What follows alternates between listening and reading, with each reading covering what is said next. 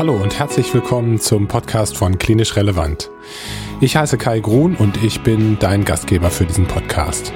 Klinisch Relevant ist eine Fortbildungsplattform für medizinische Fachberufe und in unserem Podcast kannst du kostenlose und unabhängige Fortbildungsinhalte im Podcast-Format anhören. Das heißt, du kannst diese Podcasts überall da, wo es Podcasts gibt, ähm, streamen und downloaden. Das bedeutet auch, dass du diese Fortbildung überall da anhören kannst, wo du möchtest und das natürlich auch zu jedem Zeitpunkt. Heute hörst du einen Podcast mit Dr. Christian Giebels, der Kardiochirurg an der Universitätsklinik des Saarlandes in Homburg ist.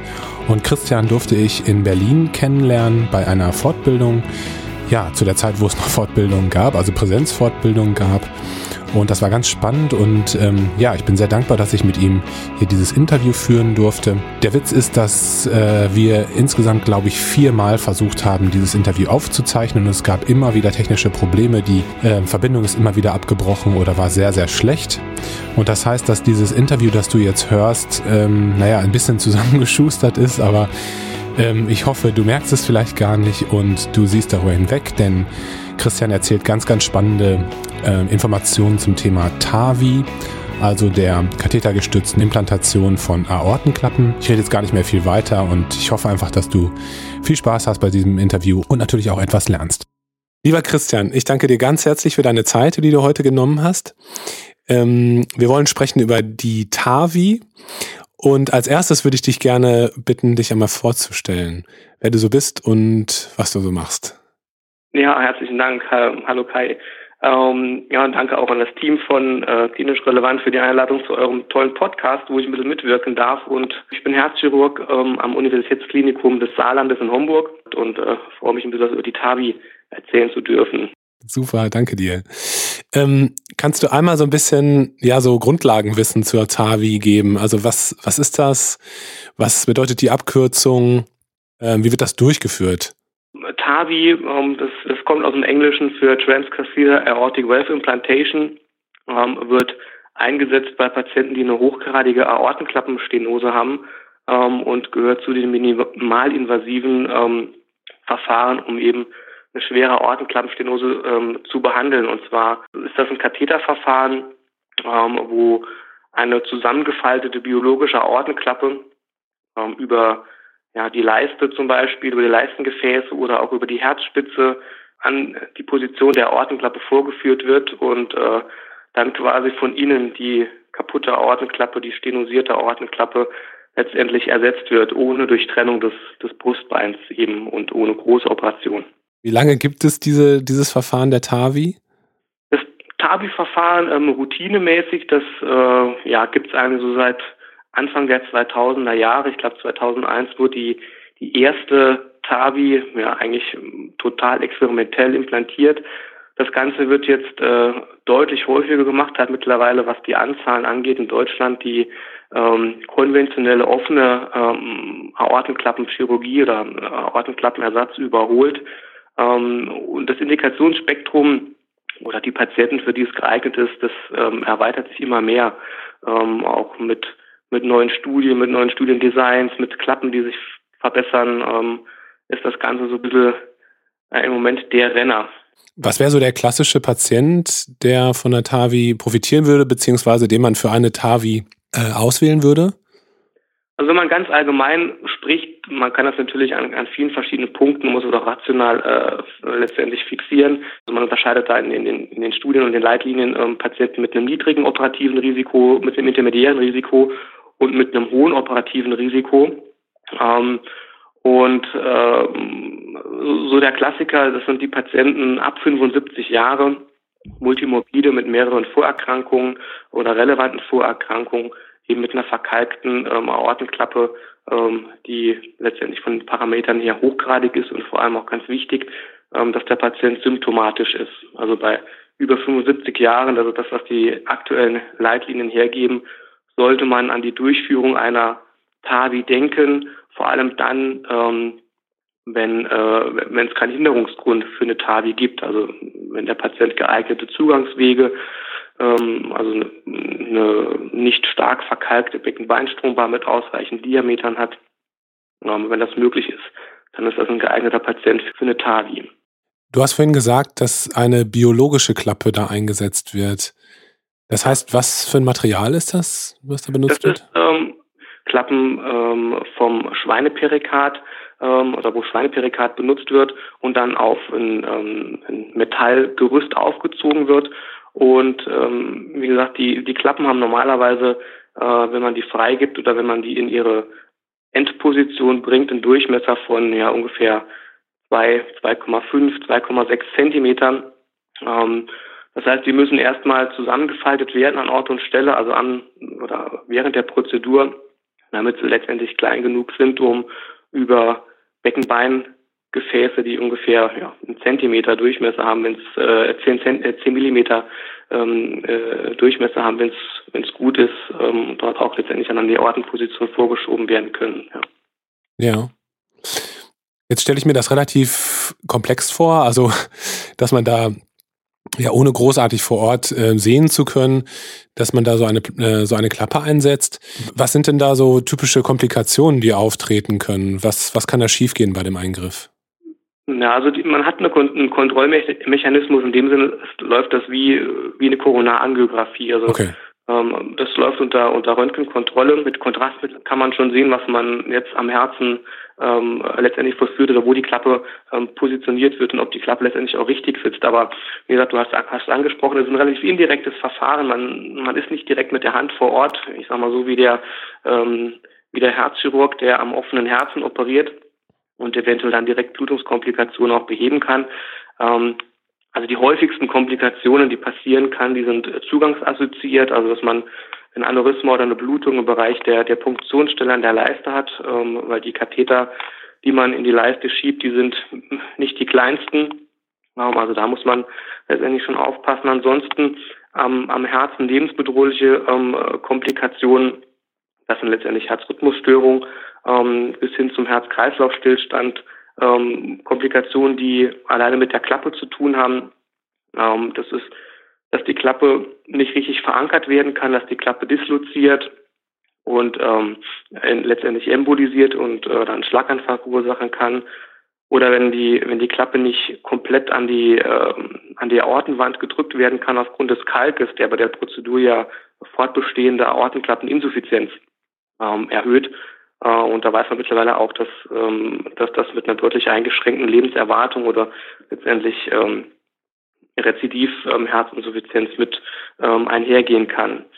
Ansonsten, wenn von dem Klappenmaterial, von dem nativen Aortenklappengewebe Teile weggesprengt werden ähm, und embolisieren, kann das auch bis hin zum chemischen Schlaganfall führen.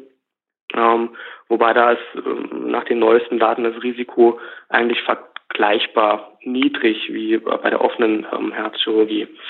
Ähm, was bei der TAVI ein bisschen häufiger vorkommt, wenn man das mit den mit der offenen äh, Aortenklappenchirurgie ähm, vergleicht, ist die das Auslösen von äh, von einem AV-Block, weil gerade ähm, wenn die Herzklappe, die Aortenklappe sehr sehr stark verkalkt ist und man die Kalke nicht entfernen kann ähm, und in diesen Kalk eine Klappe reinpresst oder aufdehnt, ähm, dann verschwindet der Kalk an den Rand der, der Aortenwand und drückt unter Umständen auf, auf Teile des Reizleitungssystems und ähm, der Schritt nach Implantation vorprogrammiert. Das ist das, was viele Patienten ähm, häufig trifft. Okay, ja, das ist nachvollziehbar. Ähm, was ich noch fragen wollte, ähm, wie ist das mit, mit Antikoagulation? Ähm, also vorher sind wahrscheinlich viele Patienten sowieso antikoaguliert. Wie ist das, wenn die ähm, Klappe implantiert worden ist? ähm, weil das biologisches Material ist, müssen die dann auch antikoaguliert sein? Um, ähm, ja, da streiten sich heute mittlerweile so ein bisschen, die Geister. Also da kommen auch ganz neue Regimes alle paar Monate auf die, ja, aufs Tableau und Studien, die äh, neue Ergebnisse bringen. Ähm, also die, die klassische ähm, Medikation nach einem äh, nach einer TAVI ist eigentlich eine doppelte Thrombozytenaggregationshemmung, also Aspirin und, und Clopidogrel ähm, wobei es letztens kam eine, kam eine Analyse raus, ähm, die dann nochmal das Blutungsrisiko unter, unter DAPT ähm, gegenüber Asmono aufgewogen hat und äh, da eigentlich keinen Vorteil gesehen hat, gesehen hat, was die doppelte Thrombozytenaggregationshemmung angeht. Ähm, Aber das ist natürlich immer stark abhängig davon, mit welchen Komorbiditäten der Patient eingeht. Aber eine Volllantikoagulation an sich aufgrund des biologischen Materials bei der, bei der TAVI ist, wenn der Patient nicht sowieso eine Indikation hat, damit alleine durch die TAVI nicht nötig. Okay. Wie sieht das ähm, präoperative Management aus? Also was für Untersuchungen müssen gemacht werden, damit der Patient eine passende Klappe bekommt? Wie kann ich zum Beispiel äh, feststellen, ähm, wie, groß die Klappe sein muss? Welche Untersuchungen sind da notwendig? Also die orientierendste Untersuchung, um überhaupt festzustellen, ob der Patient eine Indikation hat, ist die transtorakale Echokardiographie. Da kann man ähm, schon grob die, die Größe äh, der Aortenwurzel bestimmen. Ähm, das ist wirklich nur, nur ein vager Anhalt, aber man kann halt ähm, dann dokumentieren, ist es eine hochgradige Aortenklappenstenose, wie sind die Flussgeschwindigkeiten, wie ist die Klappenöffnungsfläche, ähm, weil das ist sagen wir, das, das formale Prozedere zur Indikationsstellung. Ähm, wenn man dann einen älteren Patienten hat, bei dem man denkt, ja, vielleicht ist, sollte man den nicht offen operieren, ähm, dann kriegt er natürlich noch weitere Untersuchungen und da ist für eine TAVI ähm, ganz, ganz entscheidend die eine kardiale Computertomographie, eine EKG-getriggerte Computertomographie. Ähm, ja, die Beckenbeinstrombahn wird man damit auch mal äh, noch mal genau bemessen können. Ähm, aber durch die kardiale Computertomographie kann man die, die Klappenprothese, da gibt der Hersteller natürlich einige ähm, Informationen und einige Richtwerte vor, ähm, genau vorbestimmen, äh, welcher, welche Prothesengröße jetzt für den Patienten geeignet ist. Hm. Jetzt haben wir die ganze Zeit nur über die Aortenklappe gesprochen. Es sind auch für die anderen Herzklappen letztlich kathetergestützte Verfahren möglich, wenn es da ja, zu Stenosen oder Insuffizienzen kommt? Ja, das ist alles äh, ja noch so, ich will nicht sagen komplett hochexperimentell, aber das hat sich in dem Sinne äh, noch wenig etabliert, gerade was die, die linksseitigen Herzklappen weiter angeht, die Mitralklappe. Ähm, da gibt es das auch mal in einzelnen Fallberichten. Ähm, wo es das Ganze häufiger gibt, ist im Bereich der Pulmonalklappe. Ähm, das, äh, das wird auch schon häufiger gemacht, ähm, gerade bei Patienten mit angeborenen Herzfehlern. Ähm, bei denen äh, eine angeborene Pulmonarklappenstenose, Insuffizienz, ähm, wo dann auch die, gerade weil sie in sehr, sehr jungen Jahren operiert wurden, dann die, die, die Pulmonarklappe ähm, immer wieder degeneriert. Ähm, den kann man dann durchaus auch helfen mit einer, mit einer Katheterklappe in der Pulmonales-Position. Das ist letztendlich die Krux auch, ähm, die man so ein bisschen mit den biologischen ähm, TAVI-Prothesen oder mit allen biologischen Prothesen hat. Ähm, die verschleißen oder degenerieren natürlich altersabhängig. Deshalb würde man nie im Moment einem, einem 50-jährigen Patienten eine, eine TAVI anbieten, egal was, welche Vorkomorbiditäten der Patient letztendlich hat, ähm, weil man kann über die Langzeithaltbarkeit des TAVI-Verfahrens im Moment noch sehr, sehr wenig aussagen, weil es einfach das Ganze nicht in dem Ausmaß in den letzten 20 Jahren gibt. Also man kann eine Haltbarkeit von den biologischen TAVI-Prothesen den Patienten an die Hand geben von, von sieben bis zehn Jahren im Schnitt. Das mag für den 75-Jährigen durchaus reichen. Beim 70-jährigen topfitten Patienten wird es da schon so ein bisschen schwierig. Das heißt, da muss man schon so ein bisschen ehrlicher mit den Patienten umgehen und äh, ähm, nur weil der Patient eine Aortenklappenstenose hat, ähm, heißt es noch lange nicht, dass er ähm, dass eine TAVI für ihn das Nonplusultra ist. Ja. Wie lange dauert eigentlich der Eingriff der TAVI? Also äh, das hört sich so an, als ob das so schnell funktionieren würde. Ja, es, also die Lernkurve ist relativ steil, muss man sagen. Also ähm, wenn man eine transfemorale TAVI macht und die ohne Komplikationen läuft, also ähm, die, die kriegen alle ihren ZVK, die brauchen keine Vollnarkose. Ähm, das ist der riesengroße Vorteil. Ähm, für eine große Operation brauchen sie natürlich ihre, ihre Vollnarkose und gegebenenfalls auch dann die Herz-Lungen-Maschine. Ähm, bei der transfemoralen TAVI ist es nicht nötig und letztendlich die Implantation von von Punktion bis, bis Verschluss der Leiste ähm, über Verschlusssysteme. Ja, das dauert eine halbe Stunde mit allem drum und dran. Also plus die, Vor die, die Vorarbeit, die die, die Anästhesie dann noch, noch hat. Das geht das eigentlich recht zügig, muss man sagen. Das ist beeindruckend, oder? Also ja. wie im Vergleich, wie lange dauert eine offene äh, Klappenoperation? Um, also Schnitt-Nahtzeit, ähm, in dem Sinne sind wir, ähm, was die offenchirurgische ähm, Variante angeht, braucht man anderthalb Stunden. Aber natürlich mit einem ganz anderen Equipment, mit einem ja, und einer ganz anderen Invasivität für den Patienten. Ja. Also, dass man das individuell immer mit und für den Patienten entscheidet und äh, niemanden da ähm, ja, quasi über einen Kamm schert. Ja. Wie ist das postoperative Management und vielleicht kannst du auch nochmal so ein bisschen äh, die Unterschiede zwischen offen und TAVI sagen. Also müssen Patienten, die eine offene Klappenoperation ähm, bekommen haben, deutlich länger dann im Krankenhaus bleiben. Ähm, wie sieht es damit aus? Um, nee, eigentlich gar nicht. Also der, die, die Krankenhausverweildauer ist eigentlich nach einer TAVI und einer offenen Herzoperation, äh, ähm, wenn das alles komplikationslos eigentlich läuft, so knapp unter einer Woche. Ähm, das geht eigentlich recht zügig. Der große, große Unterschied, wovor viele Patienten, auch wenn sie das zum ersten Mal hören, auch ja, wirklich Angst haben oder, oder Sorge haben, ähm, ist bei der offenen Operation aber die Durchtrennung des Brustbeins. Das ist, das wird mit einer geschützten Stichsäge einmal in der Mitte durchtrennt. Es ist ein Knochenbruch auf elegante Art und Weise, kann man so sagen. Und jeder Knochenbruch, wer sich schon mal einen Knochen gebrochen hat, der weiß, was das bedeutet, muss auch wieder heilen. Das heißt, der, ähm, der Knochen, das Brustbein muss geschont und geschützt werden. Die Patienten nach zwei Monaten nichts machen können, aber die sind natürlich schon ähm, ich merke es natürlich mehr, als ähm, wenn über, nur über ein Katheterverfahren ähm, die, die Klappe über die Leiste eingeführt wird. Ja. ja. Ähm, ansonsten stehen den beiden oder stehen Patienten in, bei der offenen Operation und bei der TAVI eine Anschlussheilbehandlung zu. Das ist in aller Regel drei Wochen.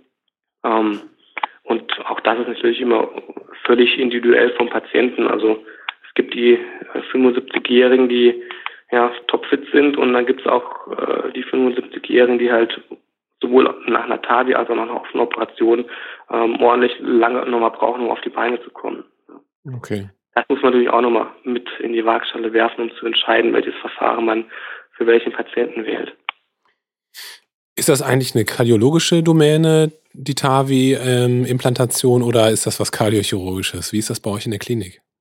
Ähm, ganz allgemein ähm, muss eine TAVI ähm, mit Kardiologen und mit Kardiochirurgen gemeinsam durchgeführt werden. Das ist ein gemeinsames Prozedere, ähm, weil ja eigentlich das Handling mit den mit den Kathetern natürlich deutlich oder ja besser drauf haben und natürlich auch gewohnt sind.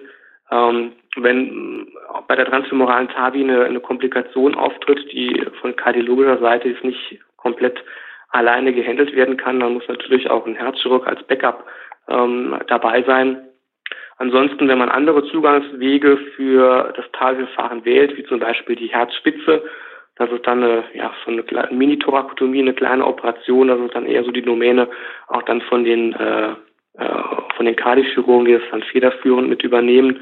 Ähm, ja, also bei uns ist in der Klinik ist das dann schon eher so, so bild getrennt. Wir sind zwar beide ähm, immer bei jedem Verfahren ähm, mit dabei, ähm, aber bei der, bei der transfemoralen TAVI sitzen wir dann als, als Kardiochirurgen eher so ein bisschen dabei und, und schreiten ein, ähm, wenn irgendwas ist, äh, was, was ja für den Patienten entsprechend bedrohlich sein könnte und äh, wo es unsere Hilfe letztendlich braucht. Ich wollte dich fragen, ähm, ob auch über die Armarterien eigentlich eine TAVI möglich ist oder ist das die Gefäße einfach zu klein?